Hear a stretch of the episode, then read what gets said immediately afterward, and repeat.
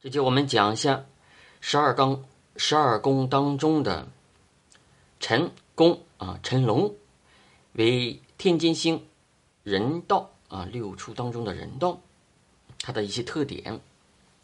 我们看这个十一掌经当中的十十二宫啊，它这个其实就是十二个地支。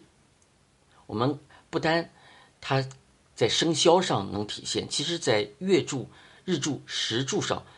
都是十二个地支啊，也都是这个十二个地支啊。其实它体现在年支和日支当中，特别体现在性情方面啊，呃，非常准确。这个也是我们断命时对十二地支取向的一个嗯有效的参考。辰啊为天间星，第一个特点是。聪明，心眼儿多，这个就是辰。为什么天奸星？就看这个字啊，他不说是这个人奸诈啊，但是说，呃，机变非常啊，聪明，心眼儿多。第二个是狡猾之人啊，一般不要交往啊，这个不一定的啊，因为属龙的人，地地支坐着呃辰的人非常多。我们去，就是因为。你自己有你自己的生肖，你自己有你自己什么？你屁股底下日志底下做的什么？是哪一个？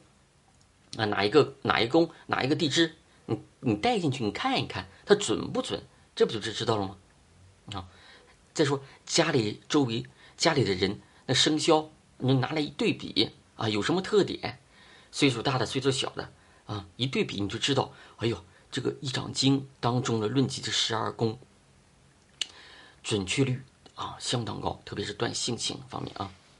第三个是主意多，办法也多。第四个人缘好，有几个铁哥们儿啊。第五个性暴多变啊，性格有暴躁啊。第六个是此人常常给周围人造成无形的一个压力。第七点就是职业一般是经商与机械电子、开车、财务打的打交道。呃，文化人与电脑科技有关，啊，这只是个概论。第七点啊，成功为天监经，事多反复，计谋多能。这个就是讲着天监这两个字啊，事多反复，计谋多能，这个是它的核心特点啊，核心当中的核心啊。再有是。